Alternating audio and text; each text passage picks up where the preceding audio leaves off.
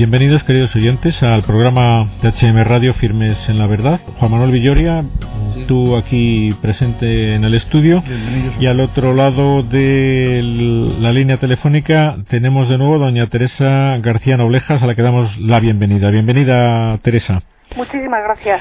Bueno, Teresa García Noblejas es secretaria general y de comunicación de Profesionales por la Ética, que es un, una asociación que muchos de nuestros oyentes conocen y que es un ejemplo de constancia, de constancia porque son ya muchos años trabajando en la defensa de muchos de los valores más atacados en, la España actual. En concreto, hoy la traemos para recordar a todos nuestros oyentes cómo va la defensa por los no nacidos en, nuestra, en nuestro país, que es la gran vergüenza social del mismo eh, aunque parezcan más importantes otros, otros problemas, este es el más importante, que mm, sigue sin respetarse a los seres humanos antes del nacimiento, a la que no queremos acostumbrarnos y que, como digo, también eh, Profesionales por la Ética es un ejemplo de constancia y de tesón en, en esta defensa de los no nacidos. Teresa, ¿es así? Eh, Profesionales por la Ética...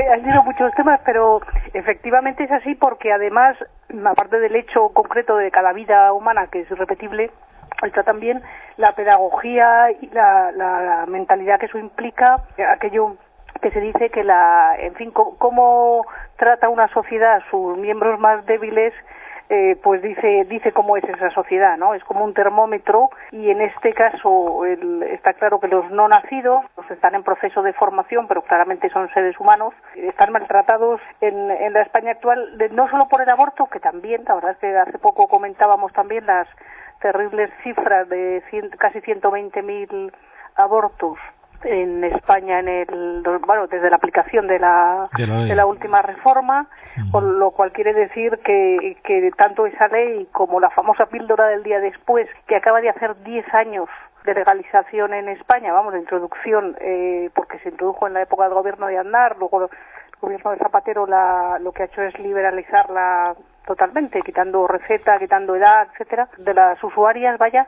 Quiere decir que todas esas políticas, más las de educación sexual eh, adoctrinadora que ya conocemos, pues no han valido para nada, sino que el aborto pues sigue aumentando, ¿no? Entonces ahí, ahí que algo está fallando. Sí, está, eh, vamos, eh, creo que no sería exagerado recordar a nuestros oyentes la gran vergüenza nacional de que España está a la cabeza de los países que menos valoran la vida humana antes del nacimiento, ¿no? Así es.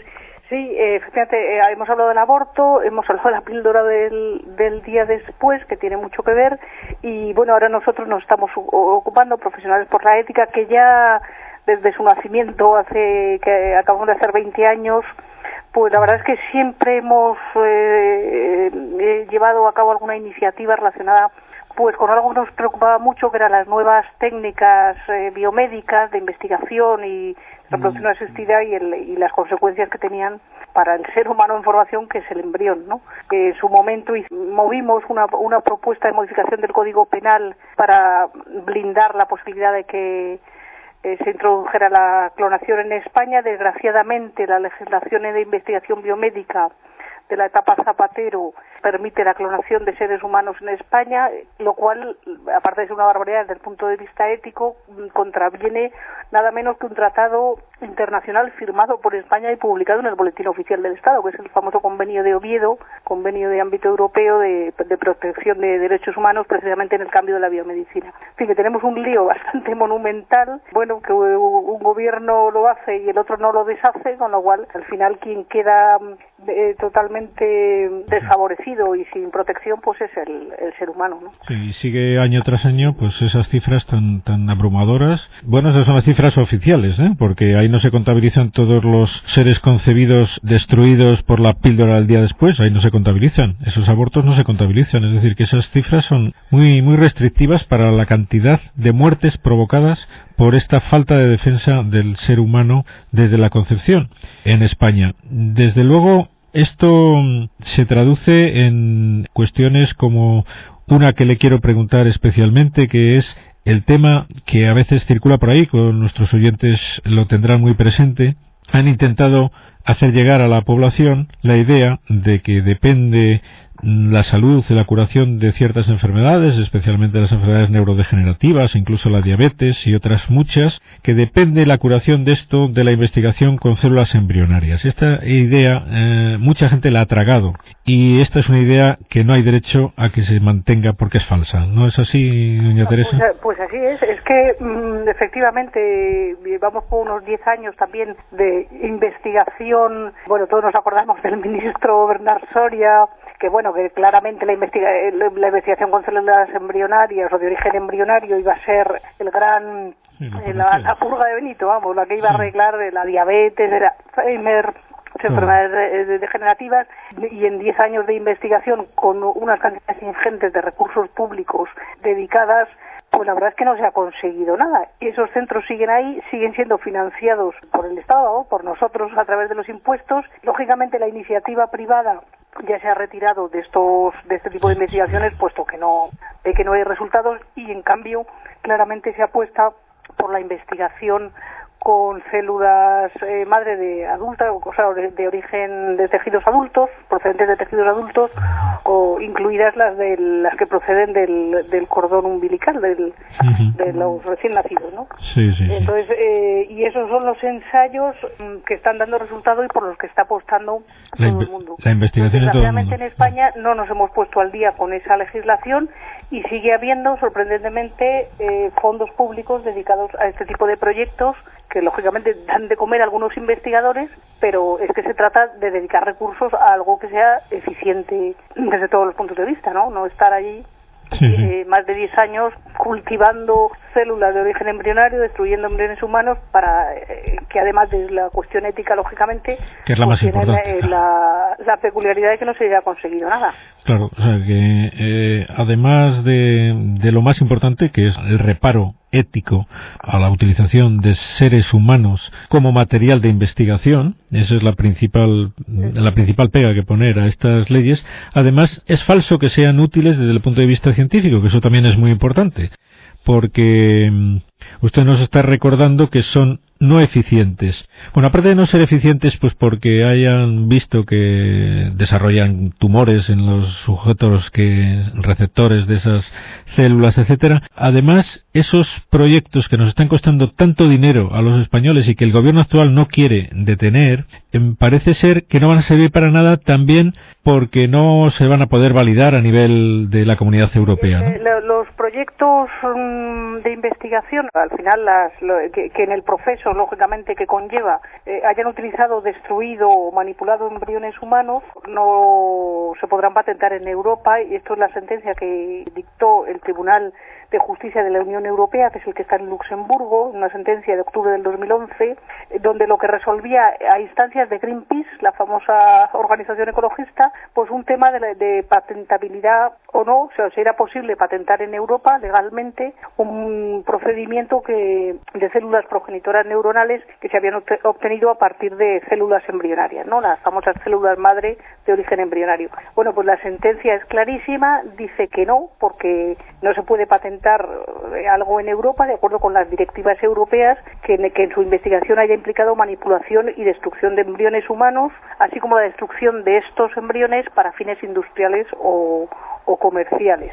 Queda bastante claro. Es verdad que no es una sentencia que tenga aplicación directa eh, ahora mismo al caso español, pero es jurisprudencia europea y se refiere a una directiva europea eh, que nos afecta totalmente. Es decir, que es, digamos que el espíritu y la, y la jurisprudencia sí son aplicables y habría que darle una vuelta a la legislación española que, por supuesto, permite destrucción, eh, permite manipulación, aparte de las congelaciones de embriones que, cuya cifra ningún gobierno se ha atrevido a hacer pública, en fin, la posibilidad de la clonación de seres humanos con fines terapéuticos, dice nuestra legislación, pero en realidad da igual que sea con fines terapéuticos o no, porque el procedimiento implica destrucción de embriones humanos, con lo cual, pues da lo mismo. El, fin da igual porque el medio que es utilizado es, es malo, ¿no?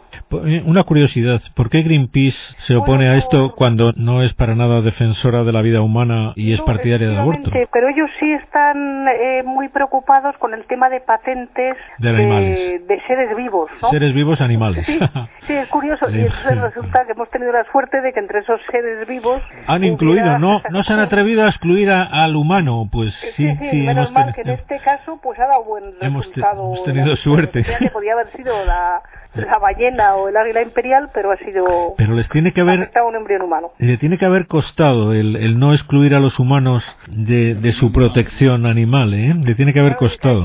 Pero efectivamente pero habrán valorado las implicaciones de esto una vez que ha salido la sentencia, supongo que sí, porque medios tienen para hacerlo. Es, las implicaciones son muy importantes porque todo lo que es eh, dedicar recursos europeos de, de, la Unión Europea a este tipo de investigaciones eh, lo lógico es que con esto ya se frene, o sea, ya hay una herramienta legal para decir, ojo, que aquí hay una sentencia nada menos que del, que del Tribunal de Justicia de la Unión Europea que dice que se frene esto y además es muy interesante porque define el embrión humano como todo óvulo humano a partir de, la fecundación. Es decir, incluso todo óvulo no, no fecundado todavía en el que se haya implantado el núcleo de una célula humana madura.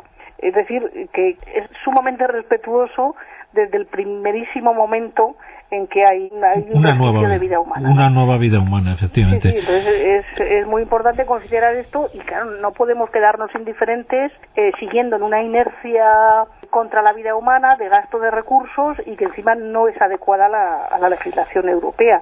Todo esto también empezó a raíz de esta sentencia que promovimos un manifiesto de entre profesionales, investigadores, científicos, docentes universitarios, precisamente para pedir al Ministerio de Sanidad un, cambio de la legislación biomédica a raíz de esta sentencia. Lamentablemente no, sea, de que lo hemos presentado al Ministerio de Sanidad con todas las firmas y demás, pues no hemos recibido ninguna contestación de, del ministerio. Entonces, bueno, pues entendemos que es un tema de largo plazo, que habrá que seguir trabajando, haciendo mucha pedagogía también. Y mucha presión, porque, vamos...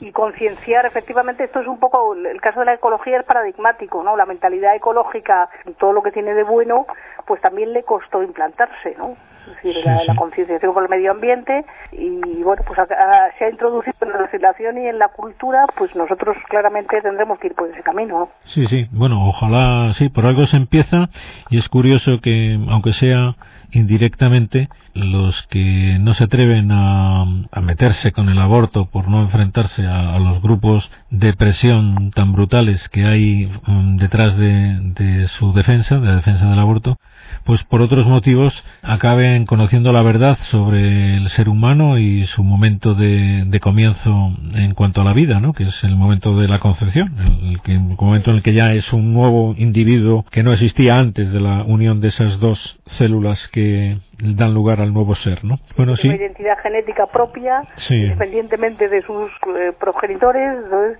bueno, pues está bien claro que ahí hay una, una vida humana, ¿no? Hombre, se echa de menos, ¿no? Efectivamente, Da, da pena el ver que un gobierno al que se le presenta un proyecto, un manifiesto como el que ustedes han hecho, pues tarde en, tarde en responder y que todos sabemos que cada día que tarda en responder mueren y mueren y mueren muchos seres humanos porque no se han puesto los medios para parar esa matanza. Es muy penoso, pero no es la única manifestación del desinterés del gobierno por, por la defensa de la vida humana. A mí se me ocurre a veces que, que bueno pues habría que intentar a lo mejor ustedes en profesionales por la ética ya lo han hecho o está en su mano el, el, hacerlo pues que se lleve a los planes de formación de los niños en las escuelas la información sobre la época prenatal una información veraz sobre en qué consiste la fecundación en qué se origina la fecundación en los pasos que da el ser humano en el desarrollo. Esto nos enseña. efectivamente has tocado un tema clave porque lo que queremos hacer es mucha pedagogía. Este es un tema que es difícil, es difícil porque bueno hay términos técnicos que al, al, común de las personas pues lógicamente no tienen por qué conocerlos sino están eh, metidos en el campo de la medicina de la investigación entonces hay que ser muy pedagógicos eh, aclarando qué es cada cosa. Y una de las líneas de trabajo que tenemos previstas precisamente es eh, sacar a la luz en la medida de nuestros medios que la verdad es que son bastante pocos pero bueno entusiasmo no nos va a faltar eh, recursos mm, pedagógicos lógicamente para utilizar en clase o también eh, bueno pues para difundir en todos los medios en conferencias en, por internet en redes sociales etcétera con pequeñas explicaciones breves definiciones qué, qué implican estas cosas realmente pedagogía en última instancia. ¿no? Bueno, eh, desde luego hay muchísimas posibilidades que brinda, como digo, la, la, la escuela, que yo creo que es muy importante, ¿eh? porque los niños, si se les enseñara en la escuela, claro, ¿de dónde encuentras profesores bien formados que tengan, que tengan ideas claras sobre este tema, que por desgracia pues deberían tenerlas todas? También curiosamente nos ha pasado al, recabar las firmas estas de, pidiendo una un cambio en la investigación, el rumbo de la investigación española en esta materia, que nos, nos eh, se han adherido muchos catedráticos, investigadores, científicos, pero muchísimos también profesores de enseñanza media, porque en realidad, mm. en principio, el biólogo que ha estudiado eh, cómo se desarrolla la vida humana, en fin, que, sin, y no tiene compromisos ideológicos extraños ni nada, pues honradamente ve que eso es así, que, efectivamente em, hay una vida que proteger y no, no se puede jugar con ella, ¿no? O sea, no podemos eh, querer proteger al, eh, al lagarto en vías de extinción y dejar al, al, ser humano totalmente desprotegido, ¿no? Sí, sí, efectivamente, esa es la gran pega, los compromisos ideológicos. Es el gran enemigo de la verdad, es la ideología, la ideología que, que bueno, que en este caso el, feminismo radical, que es el que está detrás del aborto, que creo yo que es la gran fuerza ah, con muchos medios eh, actualmente que, que atemoriza atemoriza a los gobiernos a legislar a favor de la vida humana, porque este tema mm, yo creo que si el gobierno no se mueve más en cuanto a defender la verdad sobre la vida humana es por miedo a que se le echen encima los grupos abortistas que están bueno promovidos por por eso. Por... Eh, sí, y, yo vamos, que nosotros creemos también, valoramos que también eh, por falta de convicción. Eh, el mismo gobierno. En algunos temas clave, ¿no? Quiero decir que aquí hemos conocido unas legislaturas anteriores donde había un gobierno que tenía muy claro el proyecto, ¿no? Eh, le daba exactamente igual lo que opinara el resto, bueno, podía hacer más o menos una cierta apariencia de de llegar a acuerdos o por lo menos de explicar las cosas y desde luego con un proyecto muy claro en, los temas que ellos han considerado claves. Y desgraciadamente aquí eh, no se ve. no, sé si es solo miedo o respeto o cobardía incluso o realmente falta de convicción, ¿no? Sí, todo. Es preocupante porque al final eh, hay que preguntarse para qué se gobierna, ¿no? Sí, sí, efectivamente. Si no, es algo que a nosotros nos parece evidente que, que debería ser prioritario para un gobierno la defensa de la vida de los ciudadanos y eh, sobre todo ahí en esa época en la que eh, España está destacando en cuanto a atentados, ¿no? Bien, aparte de la escuela decía yo que también otras ideas que a veces se me ocurren a mí que en los medios de comunicación, la televisión, las películas, lo mismo que que se hacen campañas, claro, pero esto detrás hace falta que interese al gobierno el, el, que haya una buena formación respecto a esto, ¿no? Porque sería relativamente sencillo pues hacer spots publicitarios que inculcaran estas ideas de las que usted hablaba, ¿no? Es decir, pues ideas muy claras sobre que la, la, vida comienza en el momento de la concepción, cuando usted se entera de que está embarazada ya tiene unas semanas de vida a su hijo, es decir, ideas muy muy claves que solamente, mm, bueno, creo yo que, se atreverán a hacerlo cuando se pierda el miedo a los grupos abortistas, porque es que vivimos una sociedad que no es libre, es decir, hay mucha gente que no se atreve a decir la verdad, porque tiene miedo a que se le echen encima.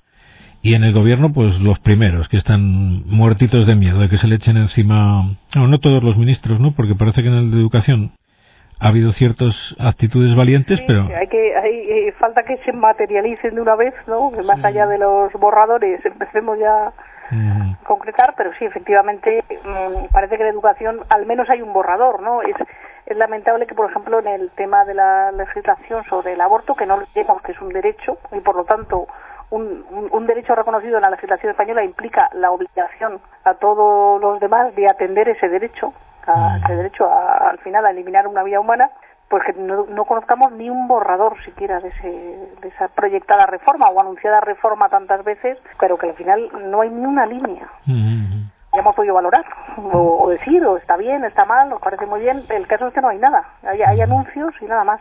Por desgracia, la influencia de España en, en Hispanoamérica se está se está reflejando también en esta cuestión, ¿no? Leía yo recientemente pues esta triste noticia sobre una sentencia de la Corte Interamericana de Derechos Humanos.